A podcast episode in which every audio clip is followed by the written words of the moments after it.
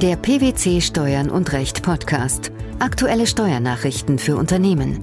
Informativ, kompakt, verständlich. Herzlich willkommen zur 244. Ausgabe unseres Steuern und Recht Podcasts, den PwC Steuernachrichten zum Hören. In dieser Ausgabe beschäftigen wir uns mit folgenden Themen. Steuerfreistellung bei gewinn- und umsatzabhängigen Kaufpreisforderungen. Finanzausschuss beschließt Anhörung zur Grundsteuer. Besteuerung der offenen Rücklage bei Formwechsel einer Kapital in eine Personengesellschaft. Die Rechtsprechung nach der gewinn- oder umsatzabhängige Kaufpreisforderungen erst im Zeitpunkt ihrer Realisation zu einem Veräußerungsgewinn führen, gilt nach Entscheidung des Bundesfinanzhofs auch für Veräußerungsgewinne nach 8b Absatz 2 Körperschaftssteuergesetz. Welcher Sachverhalt lag dem Urteil zugrunde?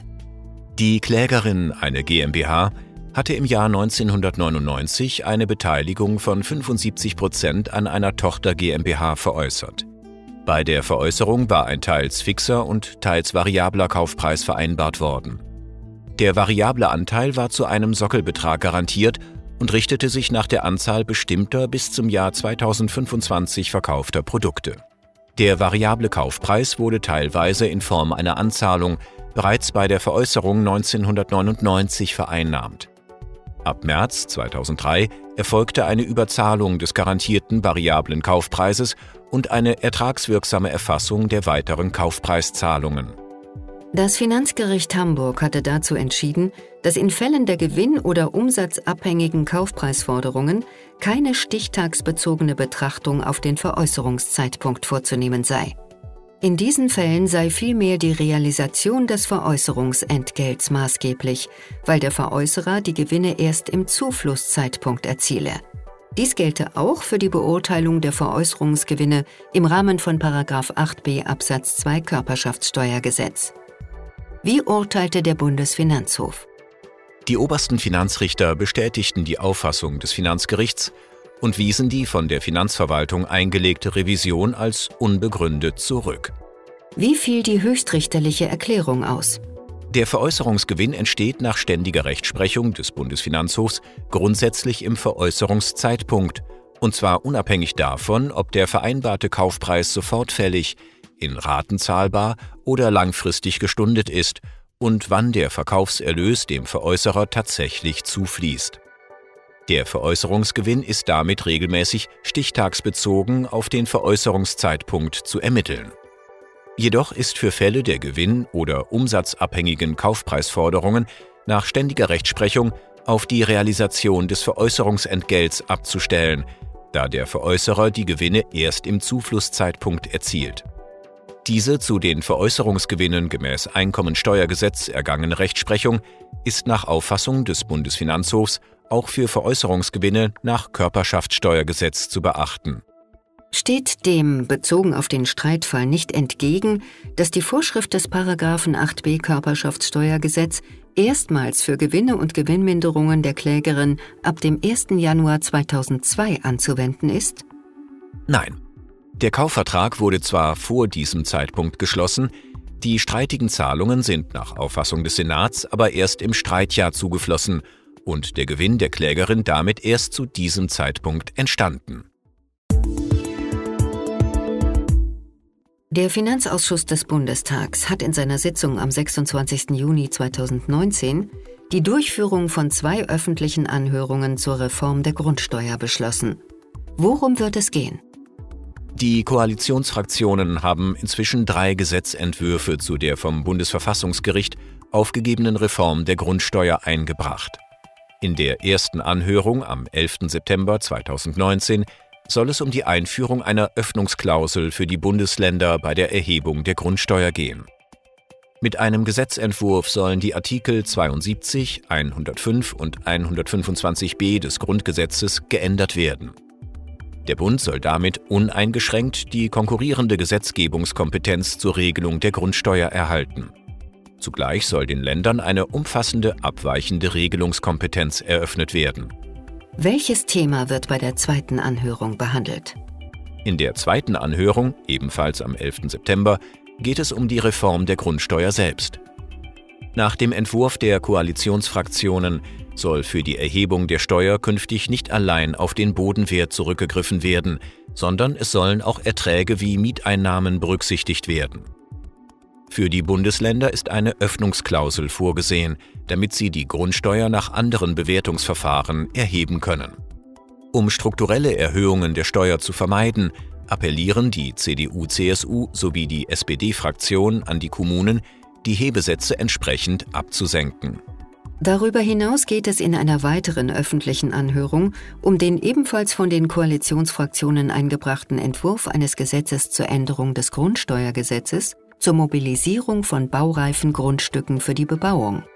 Was hat es damit auf sich? Städte und Gemeinden sollen die Möglichkeit der Festlegung eines erhöhten, einheitlichen Hebesatzes auf baureife Grundstücke erhalten. Mit dem erhöhten Satz könne über die Grundsteuer ein finanzieller Anreiz geschaffen werden, baureife Grundstücke einer sachgerechten und sinnvollen Nutzung durch Bebauung zuzuführen. Im Fall des Formwechsels von einer Kapital in eine Personengesellschaft ist die Besteuerung der offenen Rücklagen der Kapitalgesellschaft bei umwandlungssteuerrechtlich fiktiv als eingelegt behandelten Anteilen als Gewinn der Gesamthand und nicht als Sondergewinn des bisherigen Anteilseigners zu behandeln. Das ist das Ergebnis eines am 13. Juni 2019 veröffentlichten Urteils des Bundesfinanzhofs. Worum ging es im Streitfall? Strittig war die Erfassung des Gewinns aus einer fiktiven Totalausschüttung gemäß 7 Satz 1 Umwandlungssteuergesetz in 2007. Zweck der Zurechnung gemäß der entsprechenden Regelung im Umwandlungssteuergesetz ist es, das deutsche Besteuerungsrecht an den offenen Gewinnrücklagen der bisherigen Kapitalgesellschaft auch gegenüber solchen Anteilseignern sicherzustellen, bei denen ein Übernahmegewinn nicht in der Bundesrepublik Deutschland besteuert werden könnte. Wie war die Sachlage im vorliegenden Streitfall? Die Klägerin ist eine durch formwechselnde Umwandlung aus der B GmbH hervorgegangene GmbH und Co. KG. Der Umwandlung wurde eine Bilanz der B GmbH auf den 31. Dezember 2007 zugrunde gelegt. In dieser waren neben dem gezeichneten Kapital ein Bilanzgewinn sowie ein Sonderposten mit Rücklageanteil ausgewiesen. Für das Jahr 2007 nahm die B GmbH einen Investitionsabzugsbetrag gemäß Einkommensteuergesetz in Anspruch. Diesen Betrag rechnete die Klägerin in den Folgejahren ihrem Gewinn nach den einschlägigen Regelungen gemäß Einkommensteuergesetz hinzu. Das Finanzamt war der Auffassung, dass im Zusammenhang mit der Umwandlung der Bilanzgewinn als fiktiv ausgeschüttet gelte, was zu einer entsprechenden Sonderbetriebseinnahme des Anteilseigners führe. Das Finanzgericht hatte die hierauf gerichtete Klage abgewiesen. Die Klägerin machte geltend, dass die Erfassung des Sondergewinns zu einer verfassungswidrigen Doppelbesteuerung führe. Der Bundesfinanzhof hat nun der Revision der Klägerin stattgegeben. Aus welchem Grund? Im Fall des Formwechsels von einer Kapital in eine Personengesellschaft ist die Besteuerung der offenen Rücklagen der Kapitalgesellschaft nach 7 Absatz 1 Umwandlungssteuergesetz bei fiktiv als eingelegt behandelten Anteilen als Gewinn der Gesamthand und nicht als Sondergewinn des bisherigen Anteilseigners zu behandeln. Damit wurde erstmals höchstrichterlich auch die Frage geklärt, dass Dividenden gemäß den einschlägigen Regelungen des Umwandlungssteuergesetzes auch von der Einlagefiktion in das Betriebsvermögen umfasst werden. Dies entspricht der bislang von der Finanzverwaltung im Umwandlungssteuererlass vom 11. November 2011 vertretenen Auffassung. Außerdem zog der Bundesfinanzhof Schlüsse aus dem Zweck der Regelung im Umwandlungssteuergesetz. Welche?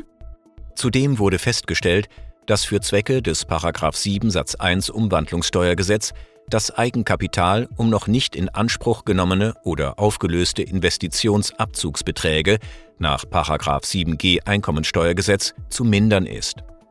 Hierzu war eine teleologische Reduktion erforderlich, da die Bildung des Investitionsabzugsbetrags außerbilanziell erfolgt ist. Dies wurde mit dem Zweck von 7 Umwandlungssteuergesetz gerechtfertigt, unbesteuerte Gewinnrücklagen nicht in die finale Nichtbesteuerung hineinwachsen zu lassen. Eine derartige Gefahr besteht mit Blick auf 7g Einkommensteuergesetz nicht, da eine Besteuerung des Abzugsbetrages in jedem Fall sichergestellt ist. die Steuerfreistellung bei gewinn- und umsatzabhängigen Kaufpreisforderungen, die Durchführung von zwei öffentlichen Anhörungen zur Reform der Grundsteuer sowie die Besteuerung der offenen Rücklage bei Formwechsel einer Kapital in eine Personengesellschaft. Das waren die Themen der 244. Ausgabe unseres Steuern und Recht Podcasts, den PwC Steuernachrichten zum Hören. Wir freuen uns, dass Sie dabei waren und hoffen, dass Sie auch das nächste Mal wieder in die PwC Steuernachrichten reinhören. Steuerliche Beiträge zum Nachlesen finden Sie in der Zwischenzeit unter blogs.pwc.de slash steuern und recht.